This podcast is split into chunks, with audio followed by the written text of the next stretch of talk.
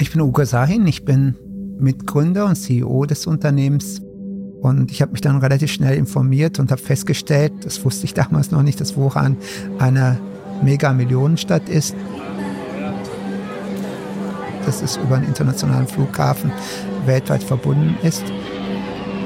Ich habe kurz ausgerechnet, wie viele Flüge in den letzten sechs bis acht Wochen da waren. Und mir war dann klar, dass dieser Ausbruch nicht mehr lokal sein wird. Und damit war für mich klar, wir laufen auf eine Pandemie hinaus. Wir sind quasi schon in einer Pandemie, die noch nicht sichtbar ist.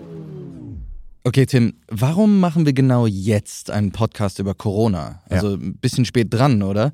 Selbst Drosten hat mit seinem ja. aufgehört. Naja, weil das, worüber wir sprechen möchten, eigentlich wenig mit der Pandemie selbst zu tun hat die übliche deutsche Biotech-Firma. Das heißt schon eigentlich gegründet, um dann irgendwann zu sterben. Ich bin Özlem Türeci, ich bin Mitgründerin und Chief Medical Officer der BioNTech.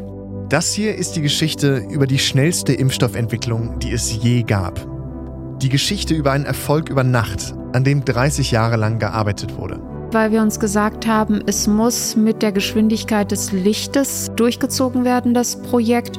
Und es wird nur akzeptiert, wenn es physikalische Hürden sind, wie beim Licht auch, zu verlangsamen. Also so Argumente wie, das geht aber nicht, weil äh, wir Wochenende haben oder weil die Behörde nicht antwortet oder weil wir es immer so gemacht haben, waren nicht akzeptabel.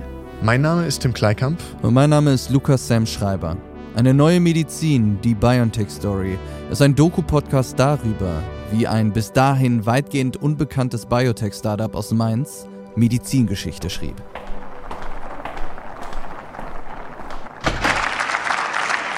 Und gebe zuerst das Wort Bundesminister Jens Spahn. Wir sind wachsam, wir sind aufmerksam, wir sind gut vorbereitet.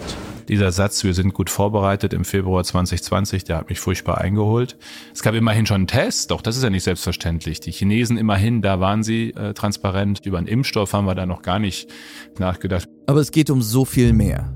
Die Technologie hinter diesem Impfstoff hat das Potenzial, unsere Medizin für die nächsten Jahrzehnte entscheidend zu verändern. Da bin ich rausgegangen aus dem Besprechungszimmer, bin in das Büro meines Bruders gegangen und habe gesagt, heute habe ich die gefunden, die unseren Traum verwirklichen. Das hat den so sehr begeistert, dass er sofort gefragt hat, ob er investieren kann. Und unsere erste Antwort war nein. Wenn diese Technologie hält, was sich die Gründer von ihr versprechen, dann könnte das eine der vielversprechendsten Innovationen unserer Zeit sein, die genau jetzt hier in Deutschland stattfindet. Das ist die Geschichte, die wir erzählen. Wir interessieren uns für Erkrankungen wie Malaria, Tuberkulose, Autoimmunerkrankungen, Allergie und Alterung. Ja, wir sehen diese Durchbrüche und dementsprechend ist das schon eine faszinierende neue Medizin. Von One Pot Wonder und Stern im Auftrag von RTL Plus ist das der Podcast Eine neue Medizin, die BioNTech Story.